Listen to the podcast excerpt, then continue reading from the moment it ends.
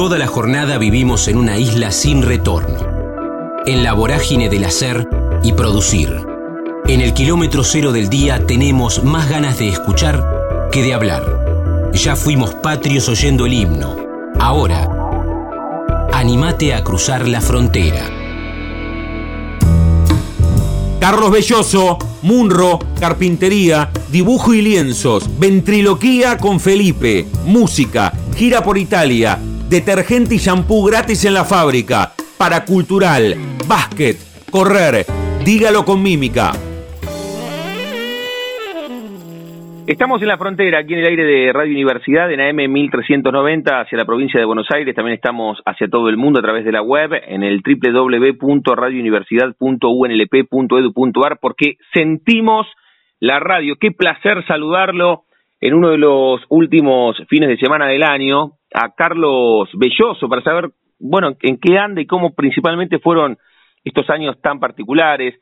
Lo hemos visto sobre la calle Corrientes con Dígalo con Mímica, pero pero no solamente con, con la coyuntura, sino cómo ha sido también este último tiempo y en realidad su recorrido. Carlos, ¿cómo andás? Damián en Universidad, un gusto. Hola, eh, bueno, un saludo a vos, Damián, y a la radio y a todos tus oyentes. Y bueno, tu pregunta, eh, sí, después de la pandemia eh, eh quisimos hacer eh, teatro y al mismo tiempo una comedia este, para que la gente realmente la pase bien, ¿no? Eh, dígalo conmigo que es una, una comedia eh, sin mayores pretensiones, es eh, una, una cena entre amigos que juegan a un juego y en torno a ese juego se van este, diciendo las cosas que se quieren decir o las que no se quieren decir con palabras se dice con mímica. Entonces, en un punto este, es una comedia, digamos, eh, sin pretensiones. La única pretensión es hacer reír a, la gente que en todo este tiempo la, la, pasó sin teatro y, tiene la oportunidad de, concurrir al teatro para ver una comedia, ¿no?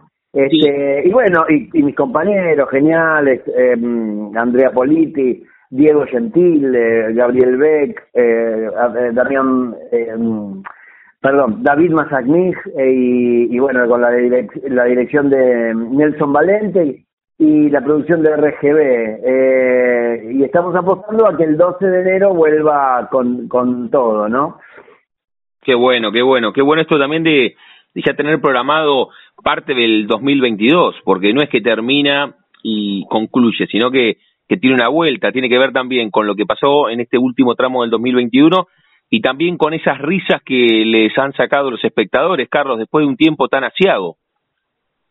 Sí, sí, bueno, eh, eh, es, lo que vos decís, eh, esperar el 2022 con trabajo no tiene, este, mm, digamos, estoy muy, muy contento con esto y al mismo tiempo, este, mm, expectante para el 2022. Yo creo que va a estar eh, todo un poco mejor eh, con respecto a, al COVID y a la vacunación y, y en lo económico mm, hay expectativas de que, de que todo repunte un poco, así que en ese sentido el 2022 puede llegar a ser un, un año para usar de trampolín para mejores años.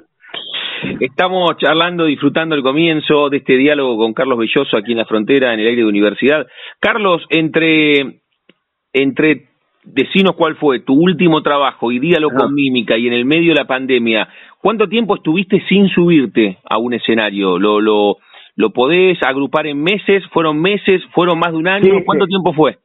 Sí, sí, sí, sí, lo puedo calcular exactamente porque yo antes de, mm, de la pandemia, justo, justo antes, digamos, eh, enero, febrero de, del 2020, me fui a hacer una gira eh, por algunas ciudades de Italia eh, con una obra que mm, de, mi autoría eh, y me fui con, con mi mujer que es actriz, Ileana, eh, Ileana Hasiu, y, mm, y, y, y, otra actriz italiana fuimos eh, a hacer como una pequeña gira eh, por ciudades como Trieste, mm, eh, Lago di Como, Parma, Ferrara, Bolonia, eh, San Lázaro, después este, llegamos hasta Roma, lo más al sur, después hicimos Barcelona y después terminamos en París. Y la, la, última función, que en realidad no fue en París, fue en, en Bolonia, porque hicimos una pequeña presentación antes de irnos, fue de, finales de febrero, el 27, 26, 27 de febrero, esa fue mi última función y en Bolonia. Y, y después, cuando retomé, fue eh, recién en Dígalo con Mímica. O sea estuve en, eh, desde marzo, o sea, desde, desde fines de febrero, marzo del 2020 hasta julio del, del 2021 un año y un año y medio. Claro, 15 meses, impresionante. ¿eh? Con, claro. Que, hablo con, con ustedes los los actores, las actrices, los músicos, que por supuesto ustedes convirtieron su vocación en profesión, digo, desde el laburo, desde la guita, desde solventarse, pero que también tenían un canal expresivo tabicado, o sea, ustedes toda la vida expresaron sensaciones, sentimientos, arte, en tu caso a través de la actuación, y que un año y medio no pudiste hacerlo, o sea, que todo eso estaba dentro de tu cuerpo. Lo que pasa es que yo no hago solamente actuación, yo pinto, dibujo, escribo, hago música, entonces mi expresión iba más por ese lado, si, si se meten en mi Instagram, que es arroba belloso actor, van a ver que en ese periodo me la pasé dibujando, haciendo música, hice ventriloquía con, con, con mi muñeco Felipe, hice un montón de cosas. Claro, eh, yo estaba acostumbrado a hacer todos los años teatro, todos los meses subirme a un, a un escenario. Eso fue lo que más me afectó, el no poder moverme arriba de un escenario. Eso para mí fue, y además algo esencialmente filosófico para mí, eh, porque digo, este, lo primero, lo primero que yo dejaría sería las artes visuales o el cine, las series, o en todo caso, qué sé yo, el formato televisivo, no sé, eh, el cine. Ahora, eh, lo último que dejaría sería el teatro. Y acá se dio al revés, que mm. lo, lo primero que se cortó y lo último que vino fue el teatro, porque la, la, la, la, la, mm, la, conjunción con la gente es el, el tema, el, el, el, eh, el, estar codo a codo con, con un espectador o codo a codo con un actor arriba del escenario es lo que hace del teatro un, una forma digamos, de expresión comunitaria. Y bueno, y se dio justo que, que se cortó el, el, tema teatral, ¿no? Estamos disfrutando la charla aquí en Radio Universidad con Carlos Belloso. Lo dejo anotado ahí con, con una chinche en, en el corcho, Carlos, esto de volver en algún momento a, a la gira por Italia, que me, me, parece que debe haber sido una experiencia espectacular. Ahora te voy a preguntar, pero, pero me, me, me parece muy atractivo esto que contaste, que, que te gusta desarrollar o que lo haces con pasión varias ramas del arte, recién las repasaste, a mí siempre me parece atractivo preguntar dónde, eh, dónde se da esa génesis del vínculo con el arte, en tu caso. Vos tenés la primera fotografía que te linkee, lo primero que aparece en tu vida que es pintar, escribir, hacer música, la actuación. Digo, cuando eras muy pibe, cuatro o cinco años, ¿dónde aparece? ¿La, la tenés esa foto que te linkea en el colegio, en el acto de San Martín? ¿Dónde está? Bueno, mira, eh, desde muy chico dibujo, me, me encanta dibujar y, e intenté también desde muy chico pintar. Eh, de hecho, eh, poco a poco fui, eh, digamos, autoridad, eh, con, con, con, siendo muy chico, eh, siendo autodidacta, llegué a pintar eh, lienzos con, con, acuarelas o, lienzos con, con, óleo. El tema es que cuando me puse a estudiar dibujo y pintura lo hice con Hermenegildo Sábat, que es un que era un caricaturista, muy conocido caricaturista del diario Clarín, que, que me realmente me transmitió ciertas ciertas eh, enseñanzas muy muy puntuales pero pero sabes que va todo de la mano, porque al comenzar a, dibujar y a pintar de, muy chico, también eh, escribía ciertas cosas, también esculpía en madera, tallaba, también se me dio el oficio de carpintero desde muy chico, porque yo trabajé desde muy chico en una carpintería. Em, eh, la, la, la, expresión con mis manos o las manualidades para mí es, es algo muy importante. Yo en casa este, hago todo lo posible manualmente, así está también mi casa, mm. tiene algunas cosas terribles, pero digo, todo lo que sea manual a mí me, me, me, me gusta, lo hago con mucho placer. Ahora, la actuación se dio también desde siempre, porque desde muy chico, desde muy chico vi cine, eh, pero cine en cine. Eh, mi, mi, mi padre me daba un dinero, yo me iba al cine que quedaba a pocas cuadras de mi casa y yo me veía en matiné tres, cuatro películas hasta hasta hasta tarde en la noche y, y me la pasaba en el cine. ¿Dónde bueno, los ubicanos? Carlos, perdón que te interrumpa, ¿dónde era geográficamente eso que el cine quedaba a dos o tres cuadras de tu casa?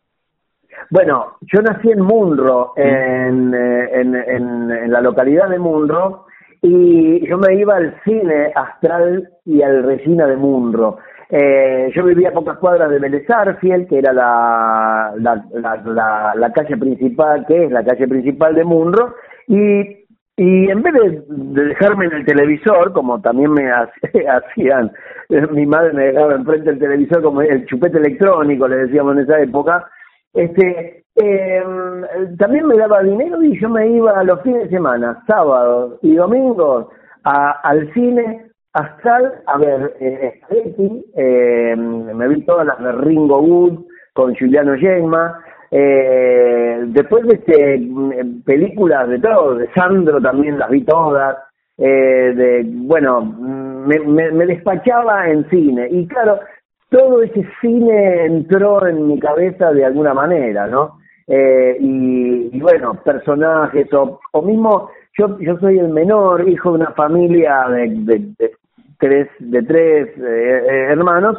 yo soy el menor mis hermanos eran mucho más son mucho más grandes y yo como siendo menor me crié casi como un hijo único. Entonces, cuando yo volvía de ver las películas, las recreaba en la soledad, digamos, de, de, un pasillo que, que, tenía mi casa y, y, y, podía reproducir personajes, reproducir climas. Este, y, y bueno, era, era mi, mi divertimento este mm, preferido, ¿no? Y bueno, y de ahí yo creo que viene mucho el, el tema de la interpretación y de y de y, de alguna manera recrear personajes, ¿no? Después se sistematizó, como también el dibujo y la pintura con Hermenegildo Sabat, esa esa esa forma se fue puliendo, estudiando en, en, primero en la Escuela Municipal de Arte Dramático y, después con, con haciendo cursos con otros profesores. Pero bueno, todo eso en, en, en, mi niñez fue como, como, como una, una forma, tratar de expresarme de alguna manera, pero después fue pulido en, eh, como profesional, no solamente estudiando, sino también trabajando en escenario. Y la familia, Carlos, con Carlos Belloso estamos charlando aquí en la frontera, en el aire de universidad. ¿Qué decía la familia? ¿Que, que te daban tus viejos esa guita, vos te ibas al cine? Pero vos convertiste ese, ese arte en lo que charlábamos hace un rato, en una profesión, con todo lo que significa ser artista, ni siquiera digo en la Argentina, en el mundo, ¿no? Tiene mucho más incertidumbre que ser arquitecto o abogado, o es la sensación que, que, que, que, que decían tu, tus, tus amigos, hasta tu propia familia, che, Carlos, no, no tenés más ganas de seguir con la carpintería, ¿qué te decían? Sí, sí, sí, no, no, mi, mi, mi padre veía una cosa muy extraña en que yo quiera dejar, yo, yo después de, mm, de, mm, a ver, sería después de la secundaria, a mí después de la secundaria me, me tocó, digamos, la guerra, la guerra de. Malvinas, yo eh, soy un veterano eh, de guerra, pero eh, paralelamente tenía que trabajar. Entonces, después que terminó la, el conflicto con Malvinas, yo me metí en una mm, eh, eh, clínica, eh, bueno, antes eh, en una casa de artículos para el hogar, y en esa clínica que yo trabajaba me, daban eh, perfume, shampoo y, y detergente gratis. Entonces, en un punto, cuando yo dejé de trabajar en la química para meterme a estudiar en la Escuela Municipal de Arte Dramático, mi papá, eh, que no me tuteaba, me, me trataba de usted, me decía, usted se va a ir de una, de una fábrica donde le dan detergente y, mm. y shampoo eh, gratis en toda su vida. Y no podía creer, no podía creer que, que, había otras posibilidades que, que, que me, me dé el eh, estudiar teatro, ¿no? Y, y, poco a poco fue entendiendo y, mi familia me apoyó siempre, ¿no? Eh, con respecto al arte. Porque me veía eh, que yo estaba apasionado cuando dibujaba, pintaba, hacía música o, o escribía o hacía teatro, ¿no? Entonces, en un punto luchaban contra eso que vos decís de la el, el problema económico eh, que, que, que, sugiere, digamos, también el, el tema de, de, de, hacer teatro y también me apoyaban por otro lado, ¿no? Pero vos sabés que lo económico en teatro es, es, algo muy relativo, porque, porque mm, eh, es como la, las inseguridades que uno tiene, porque cuando uno dice voy a ser abogado tampoco eh, tiene la certeza de que va a ser o buenos trabajos o lo van a llamar o, van a o va a ser un buen abogado.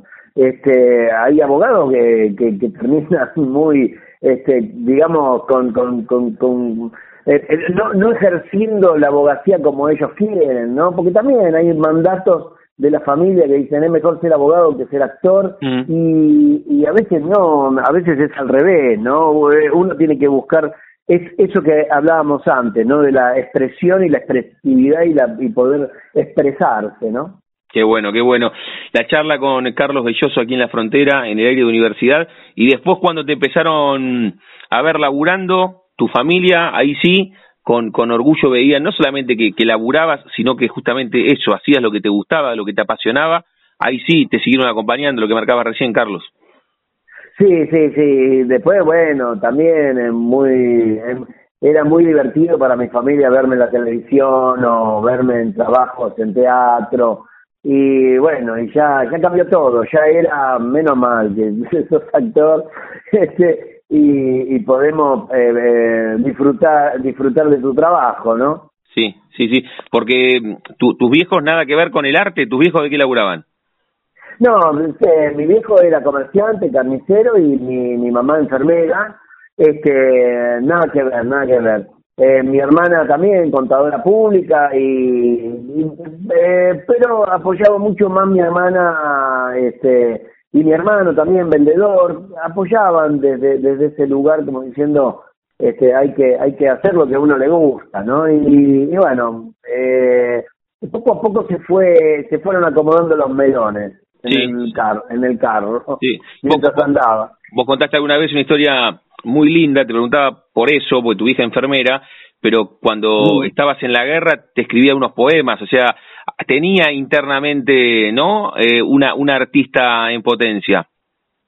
Sí, sí, sí, muy sensible y escribía um, lo que lo que ella creía que tenía que, que, que, expresar en ese momento y eso también me, me ayudó un poco a entender en qué consiste el arte. No es solamente eh, eh, dibujar, pintar o, escribir eh, porque sí sino porque hay, hay, una, hay un mensaje que uno quiere dejar a alguien y no se sabe bien, porque ahí opera el inconsciente. Ese mensaje es escuchado por alguien y uno no sabe para quién escribe, para, para quién actúa.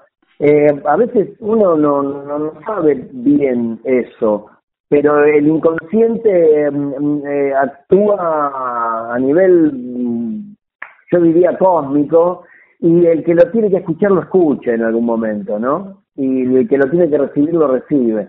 Y bueno, eso eso transmitió me transmitió la sensibilidad de mi madre, ¿no?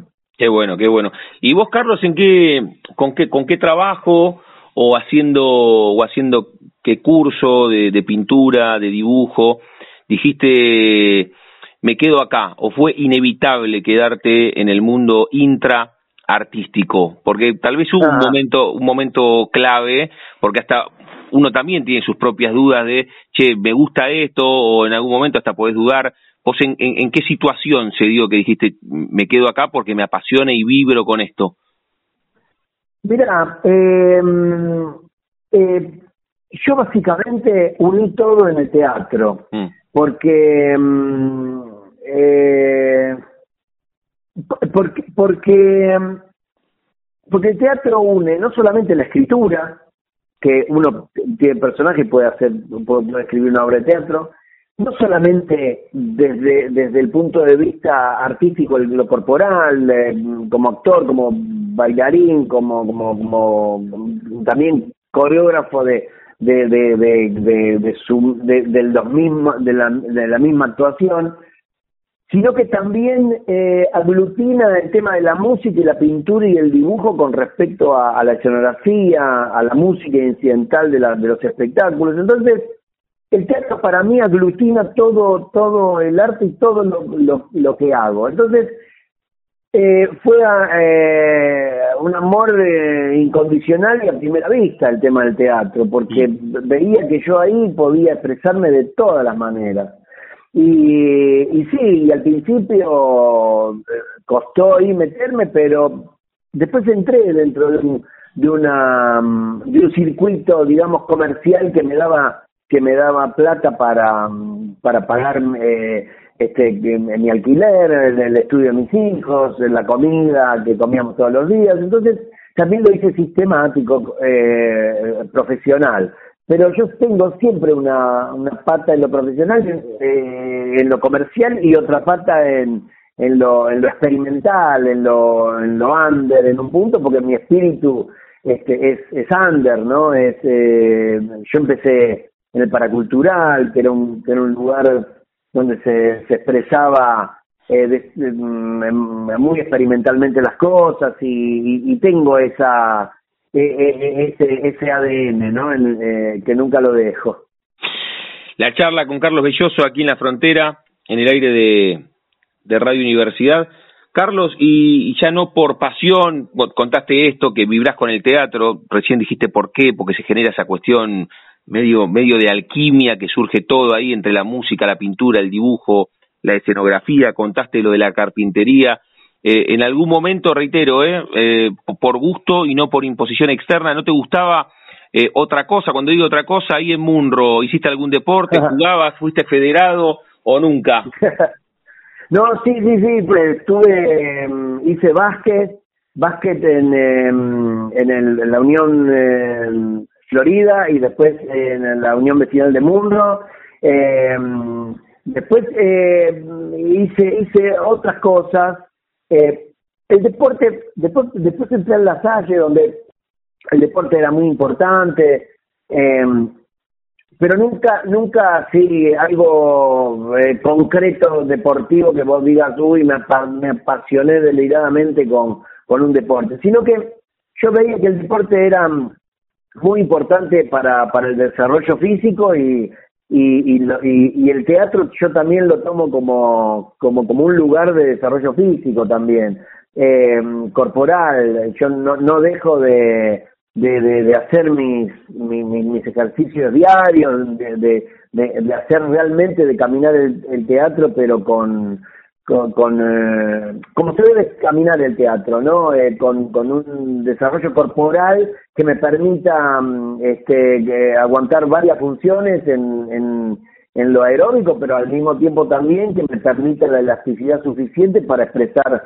ciertos personajes. Entonces, siempre, siempre tuve contacto con, con lo corporal y yo a mis 58 años puedo decir que corporalmente me siento muy muy bien, me siento porque eso me lo dio eh, más que el deporte me lo dio el teatro, pero el, y después por ejemplo lo que se me dio en un punto fue correr.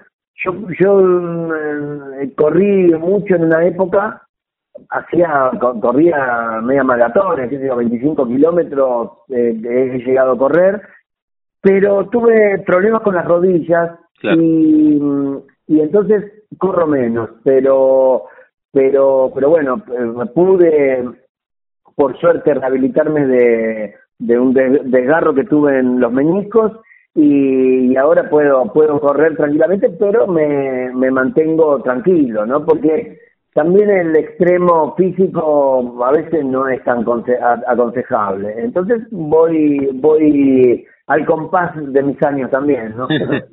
Está muy bien, está muy bien. La charla con Carlos Belloso aquí en la frontera. Carlos, antes de hacerte la última pregunta con la cual cerramos cada una de las charlas aquí en la frontera, lo dejé ahí anotado en colgado en el corcho, te decía esto de la experiencia de la gira por Italia, ¿no? Con tu compañera, con tu actriz, ¿qué, ¿qué te dejó? ¿Una gira notablemente edificante, nutritiva, una experiencia espectacular? Bueno, no, no quiero condicionar tu respuesta, capaz que me decís que no, pero imagino que sí. no, sí, fue una experiencia genial.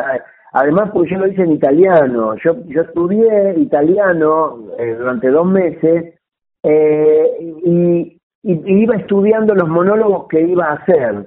Entonces eh, se vio que entendía por un lado lo que lo que decía, pero por otro lado fue más fonética que otra cosa. Pero pude lograr un espectáculo eh, y expresarme en el idioma original de donde estaba, ¿no? Y los italianos son geniales. Es un público increíble, es un público muy participativo, muy eh, enérgico, muy cariñoso también, porque realmente muy afectuoso cuando cuando me, celebraban algún gago o, en los aplausos, ¿no? Cuando terminaba el espectáculo y la verdad eh, volvería mil veces. Lo que pasa que eh, no se está dando por, un, por, por, por, el, por el COVID, no se está dando por el dinero, no se está dando por un montón de cosas, pero la, la, la gira la voy a repetir, obviamente que sí. Qué bueno, qué bueno. La charla con Carlos Belloso aquí en la frontera. Carlos, cerramos cada una de las charlas jugando con el nombre de nuestro envío y, y, a todos y a todas les pregunto si tienen un momento frontera en sus vidas que no se refiere a un lugar geográfico, sino un momento rupturista, bisagra, decisivo, que puede ser desde lo personal o desde lo profesional, cuando, cuando vos descubriste que, que te gustaba el arte y te fuiste de esa fábrica en la cual te regalaban champú y detergente para toda la vida y tu vieja no entendía, o lo contaste recién, sos veterano de guerra, todo lo que pasó ahí, o haber sido padre, o la gira por Italia de ese año 2020, lo que vos quieras, un momento bisagra y rupturista en tu vida. ¿Podés elegir uno? Sí, claro que sí. Obviamente que el nacimiento de mis hijos fue algo fundamental en mi vida que me cambió una forma de ver la vida. Pero, pero estar, participar en una guerra tiene algo como, como, como metafísico, diría. Porque cuando vos estás en el objetivo enemigo, pensando que en cualquier momento va a caer una bomba eh, enemiga, este eso eso te cambia te cambia la manera de ver eh, eh, el mundo no y, y, brevemente te explico en, en cinco segundos que yo soy un veterano que, todavía sigue reclamando eh, el reconocimiento habiendo estado en el teatro operaciones por un decreto anticonstitucional que repartía menos, menos pensiones a los soldados nos quedamos afuera 9.000 efectivos que tuvimos parte importante en el conflicto de Malvinas. Eh, yo eh, daba protección y, mi, orden de combate fue protección y vigilancia del aeropuerto de Río Gallegos y con 18 años yo eh, no deserté y estuve donde tenía que estar. Entonces es un reclamo permanente al Estado de que tenga en cuenta este reclamo y hay una ley en el Congreso que está está eh, esperando ser tratada desde hace dos años, ¿no? Este, eh, que, bueno, que esperamos que, que los diputados en algún momento se dignen tratarla. Eh, es eso, es eso básicamente también lo que lo que quería contar en este en ese momento bisagra, ¿no? No, no, no, pero me parece espectacular que, que lo cuentes, para eso también vale vale la charla. Y ya que surge esta esta situación, te pregunto, ¿qué, qué ¿Qué pasaba o qué pasa todavía durante la pandemia, mucho más en el comienzo, cuando usábamos la metáfora de, mirá que esta pandemia es como si estuviésemos en una guerra? ¿A vos cómo te caía esa, mm. esa comparación?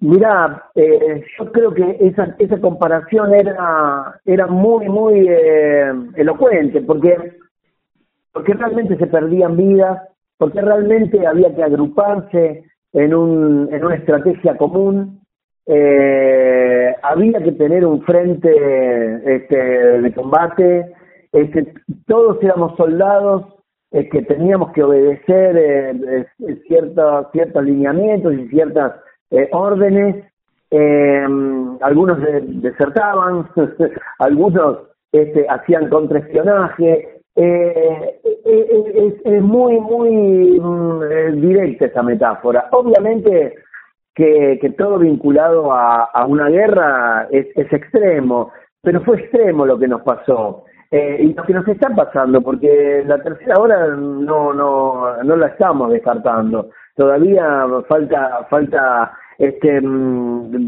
descartar esta, esta inquietud de los eh, Omicron, así que, que, que, hay que estar atento y vigilante como un soldado este, está atento y vigilante de que no, no lo bombardeen más, ¿no?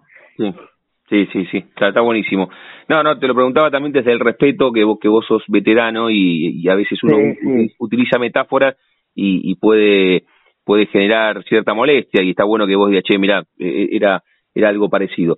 La charla con Carlos Belloso aquí en la frontera. Carlos, agradecerte mucho, reiterar entonces, el 12 de enero vuelven con Díalo con Mímica.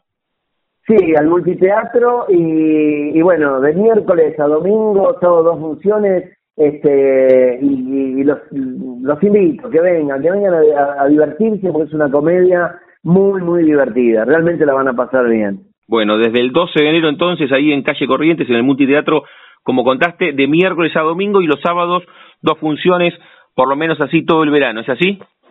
Seguro, seguro, sí, sí, sí, hasta marzo tenemos contrato, así que vamos a agotar hasta la última función de marzo y después si, si el éxito acompaña, seguimos, obviamente. Carlos, ojalá que sea así, te mando un abrazo enorme, gracias por la charla y que cierres de la mejor manera este 2021 y un gran amanecer de 2022. Un abrazo enorme. Igualmente para, para vos, tus oyentes, y gracias por esa charla tan respetuosa. Te mando un abrazo. Un abrazo. Elaboración de pastas frescas y pizza para hornear, El Banquete. Somos un clásico en la ciudad desde hace 15 años. Hacenos tu pedido al 221-554-2004. Encontranos también en Instagram, El Banquete. Especialistas elaborando pizzas y pastas. Convencidos de que cada persona tiene una historia para contar. La Frontera. Coleccionamos charlas en el aire radiofónico. El Koala, Mauro, Los Tacuara, Guitarra y Voces, La Criolla de su abuelo, Alambre González y Leandro Nikitov, ingeniero en grabación. Estamos en la frontera, aquí en el aire de Radio Universidad, en AM 1390, hacia la provincia de Buenos Aires. También estamos hacia todo el mundo a través de la web, en el www.radiouniversidad.unlp.edu.ar, porque sentimos la radio. Vamos transitando el último rato de ganas que le queda a este albanaque 2021, años particulares, años de pandemia, y todos nos fuimos aferrando a diferentes cuestiones con la pandemia, a la literatura, al cine, al teatro, al deporte, principalmente, y por eso lo dejé para el final, a la música. Quiero saludarlo a El Koala. El Koala es uno de los integrantes de los Tacuara. Ahora vamos a ver de qué va esta banda, el recorrido, y en el final vamos a escucharlo. Pero me gustaría conocer primero la historia de los Tacuara en, en general y de El Koala en particular. En particular. Koala, ¿cómo estás? ¿Todo bien?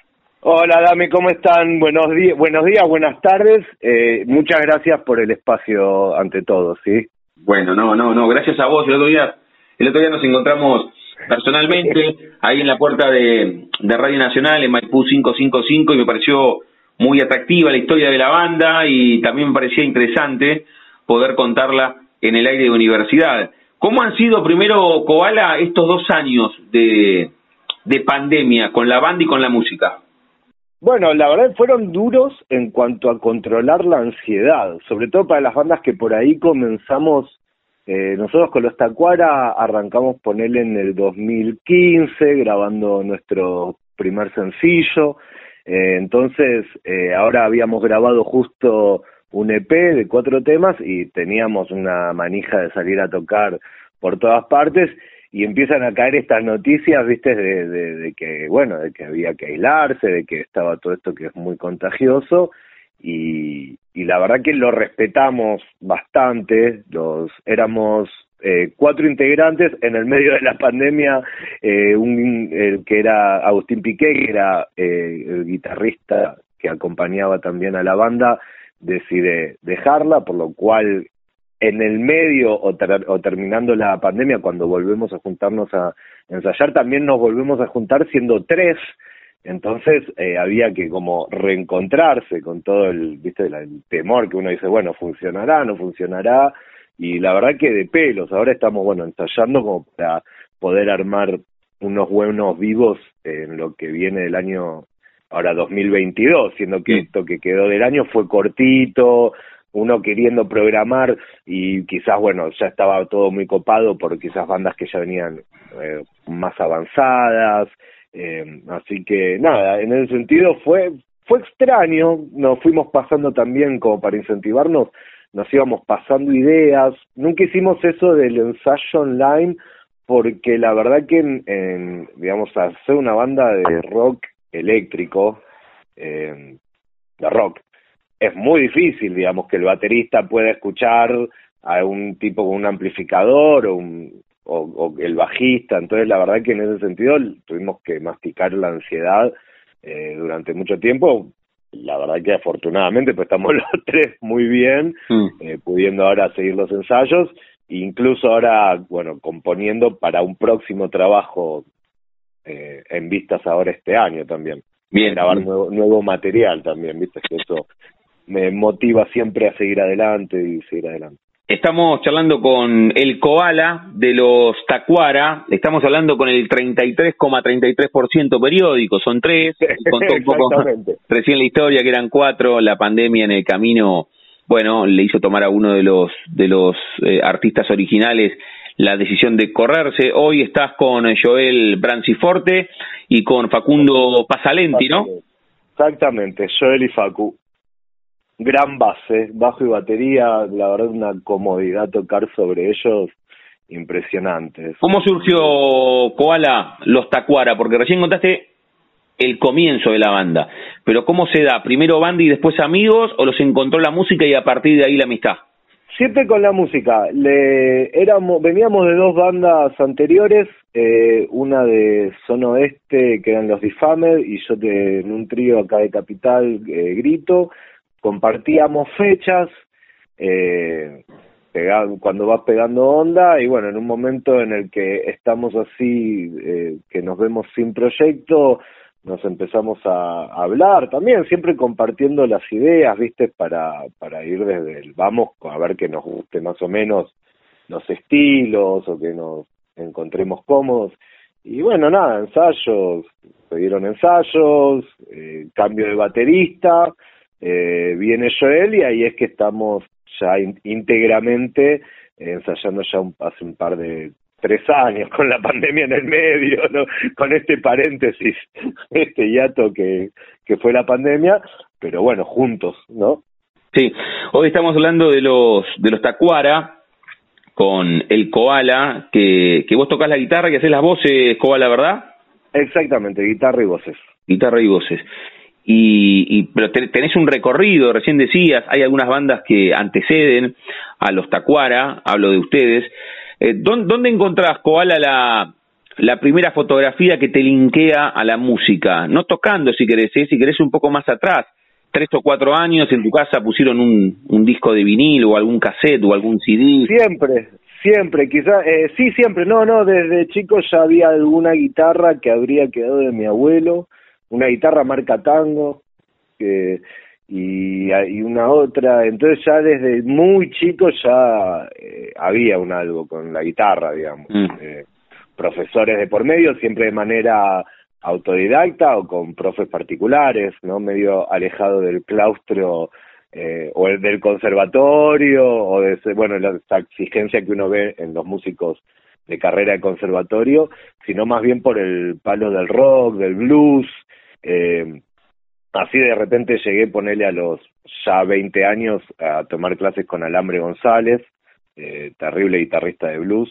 Eh, también después, eh, también me gusta mucho el folclore argentino, ¿no? Y, y también tomé clases con un profe que se llama, un guitarrista también espectacular, que se llama Leandro Nikitov, con el que me, enseñó folclore, tango, siempre para para poder agarrar, cuando agarras una criolla es como que tiene una manera de ser, no es lo mismo que una eléctrica, y pero bueno, en el palo del rock es como que es el que siempre más me, me sostuvo, es en el que encontré, digamos, mi carrera, ¿viste? Bien, bien. ¿Dónde es eso, Koala? Con el Koala de los Tacuara estamos charlando, ahora en el final los vamos a escuchar, ahora lo estamos escuchando, pero con la voz hablada, en el final lo vamos a escuchar con la voz cantada. ¿Dónde, dónde es? ¿En qué barrio es eso, eh, Koala? Eh, son tres, nombro los tres barrios porque es, son los 33% de la banda que somos de Villurquiza, mm. eh, de San Justo y de Floresta. ¿Vos sos de eh, cuál? De Urquiza. Vos sos de Villurquiza, o sea, e-, ese, e-, e-, ese comienzo y en tu casa la guitarra tango de tu abuelo estaba en Villa Urquiza.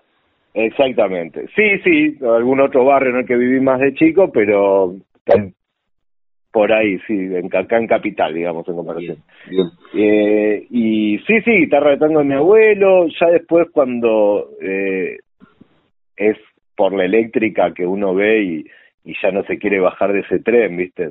Imagínate, en los 90 estaba Slash, ¿viste? La Guns N' Roses, eh, y era como era todo, Papo, Los Redondos, digamos, era todo un, un rock hermética, animal, mm. eh, y era, era por ese lado. Entonces, ahí después alguna guitarra prestada, una Faim, eh, después poder llegar a una eh, tipo Epiphone, y después, bueno, ir equipándose de a poco, porque la verdad que eh, eso que a veces, muchas veces, no, no sé si se habla, pero para hacer rock, al menos los guitarristas, nos equipamos bastante, invertimos una bocha en, en poder llegar a veces a un sonido que nos gusta.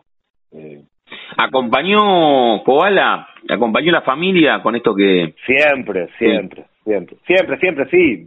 Si no fue el motivo, porque de chicos siempre había en casa música, eh, alegoría a los músicos, póster, no sé, un póster de, de Last Waltz el último vals, de, que es una película dirigida por Scorsese, que es el, el último recital de una banda que se llama The Band, que era la banda que, que acompañaba a Bob Dylan, ¿no? Entonces era un póster enorme en el que estaba es, esa película y las imágenes de Johnny Mitchell, Bob Dylan, Ron Wood. Pero ese póster, ese póster. Y eso era reatractivo. Pero ese póster, ¿dónde estaba en tu casa y quién lo había colgado? En un, living, la colgó mi viejo. Había, no sé, un, póster de The Wall de Pink Floyd. Eh, ya te digo, era eh, todo el tiempo música. También quizás amigos músicos o gente que uno los iba a ver, viste, de chico.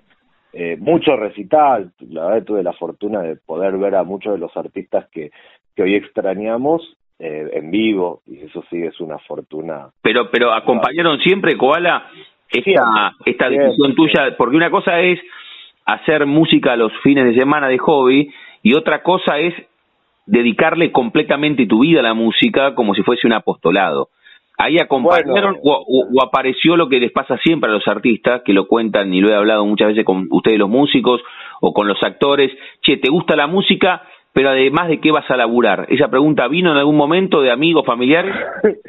de, de todo, no, de mi, de familiares, mis viejos, mi abuela, no, era, me, me advirtieron que era durísimo, como que mirá, mirá que, eh, o sea, vas, vas eh, a contrapelo del mundo, viste. Eh, o, pero bueno, eh, advertencias que, que tenían razón, eh, y por eso uno que a veces se confía en seguir estando, porque ya uno que está a veces en el juego quiere quiere seguir intentándolo, es una, una cuestión de que ya es lo que le, le toca a uno, muchas veces ni siquiera sé si es una decisión, eh, ni siquiera sé si es como, bueno, uno tuvo feeling con la guitarra y algo pasó ahí, ¿viste? Está bueno ese, ese, ese concepto que vertís, ¿eh? es como vos haces música porque te gusta, pero también porque es inevitable o por claro porque es de cuando uno a veces que a todos nos debe pasar que en algún momento eh, creciendo nos decimos bueno y qué es eso que me sale bien veo que me sale bien y que aparte me despierta viste me te entusiasma te eh, te toca y en mi caso siempre fue la guitarra. Me encanta la música, amo, me gusta trabajar con otras bandas eh, produciendo y grabando, eh, soy ingeniero de grabación y amo la música, es como un algo que es lo constante. Pero en cuanto al instrumento era así, era la guitarra y bueno, y cantar, obviamente. Qué bien.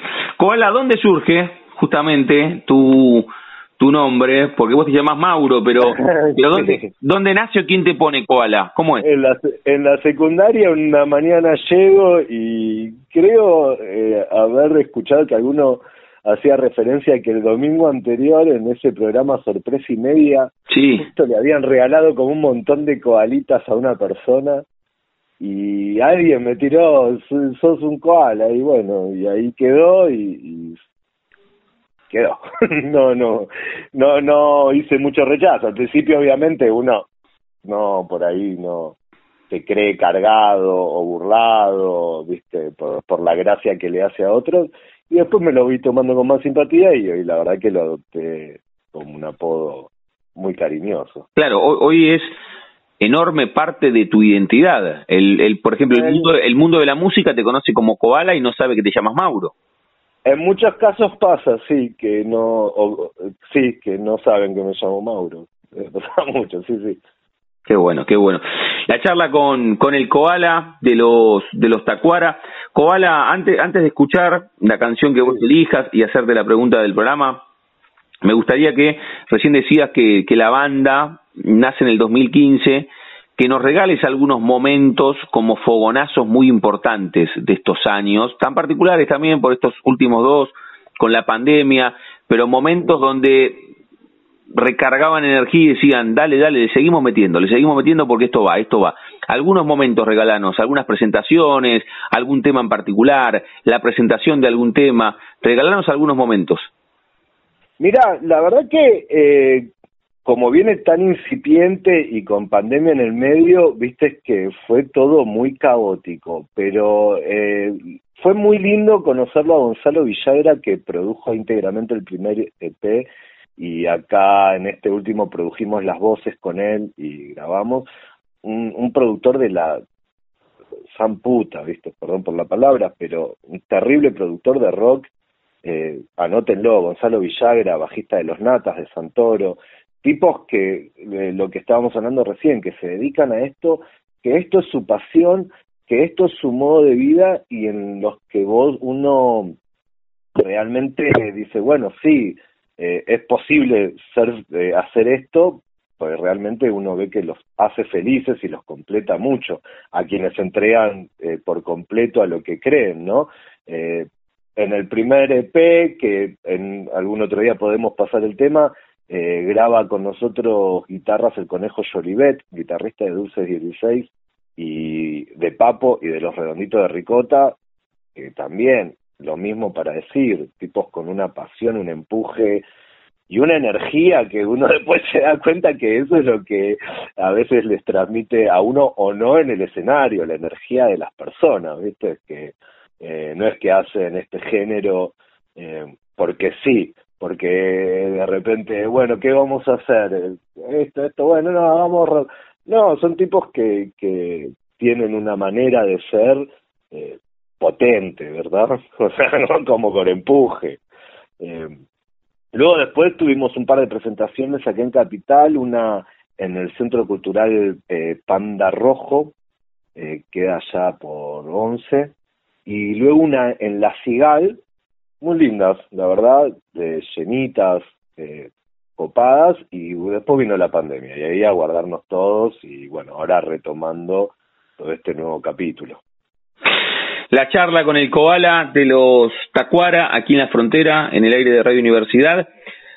Koala, antes de hacerte la pregunta final del programa y que elijas una canción de ustedes para, para escucharte y para escucharlos, ¿cómo viene el 2022 en cuanto a presentaciones? ¿Está todo todo en, en desarrollo, todo en bosquejo o tienen algo armado y además cómo los encontramos en las diferentes plataformas y en redes?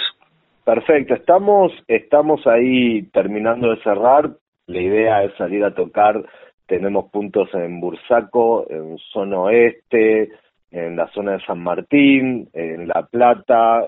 Eh, la verdad es, la idea es salir a tocar mucho, porque tenemos que presentar este trabajo anterior. Eh, así que sí, estamos eh, ya laburando para eh, hacer una lista bien concisa y que salga lo mejor posible. En las redes nos pueden encontrar en Instagram como Tacuara Arg, eh, por Argentina. En Facebook estamos como Los Tacuara. Fíjense que es un, un esque, una calaverita con una cresta que dice Tacuara. Eh, y en YouTube también, como Tacuara, también en Spotify, en todos los medios digitales estamos. Muy bien, muy bien, eh, muy bien, Koala, ahí, ahí los encontramos.